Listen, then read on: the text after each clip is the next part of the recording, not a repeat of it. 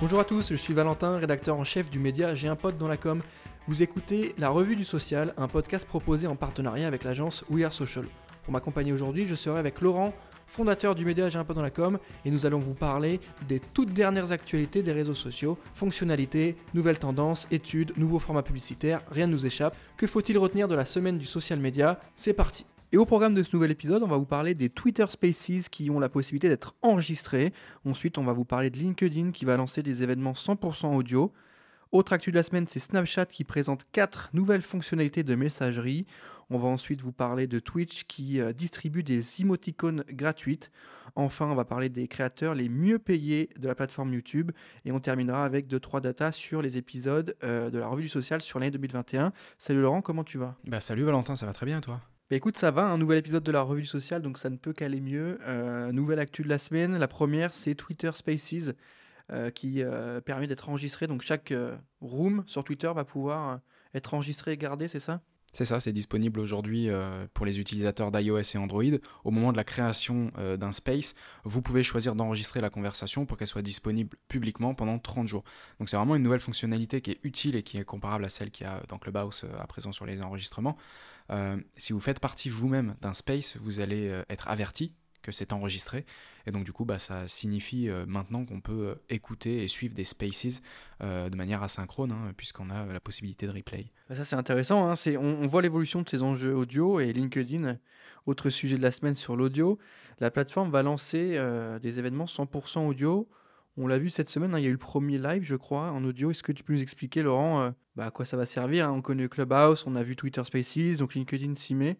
Tu nous expliques? En fait, l'année dernière, à la même époque, hein, Clubhouse marquait vraiment le, monde des réseaux sociaux avec l'audio en premier plan euh, de, la stratégie.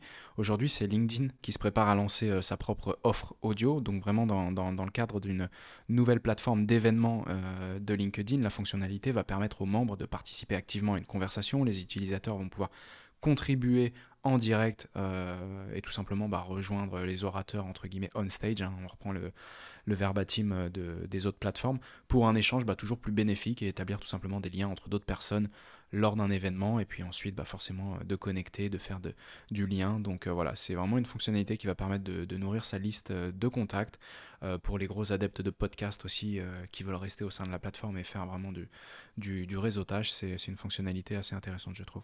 Bah écoute, on va essayer ça avec j'ai un pote dans la com. Si ça vous intéresse, pareil, n'hésitez pas à nous dire en DM ou en commentaire si ça vous chauffe qu'on essaye ce format-là. Euh, nous, on y réfléchit, on va voir, hein, ne serait-ce que pour tester. Autre actualité de la semaine, c'est Snapchat euh, qui lance aujourd'hui quatre nouvelles fonctionnalités de messagerie. Est-ce que tu peux nous expliquer, Laurent euh, concrètement ce qu'on va pouvoir faire? C'est du DM Ça marche comment? Oui, bah en fait, les quatre fonctionnalités, c'est tout simplement la réponse au chat.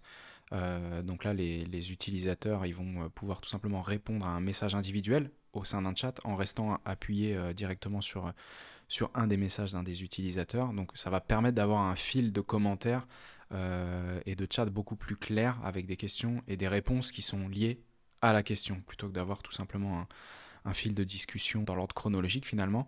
Enfin, on va avoir les nouvelles réactions euh, en Bitmoji, des sondages alimentés également par des emojis, et enfin la métamorphose de l'interface euh, des appels audio et vidéo qui va vraiment être, retravaillée. La seule fonctionnalité qui mérite peut-être de s'arrêter, c'est celle euh, sur les sondages alimentés avec des emojis, tout simplement euh, pour rendre un peu plus la fonctionnalité intéressante, aller chercher un petit peu des pensées, des émotions. Ok, merci Laurent pour l'info, c'est hyper intéressant. Autre actu de la semaine, c'est Twitch qui permet la distribution d'émoticônes gratuites. en gros, on le sait, tout le monde adore les cadeaux. Euh, désormais, les partenaires et affiliés de Twitch, la plateforme, pourront offrir jusqu'à 5 émoticônes gratuits aux membres de leur communauté euh, qui les suivent.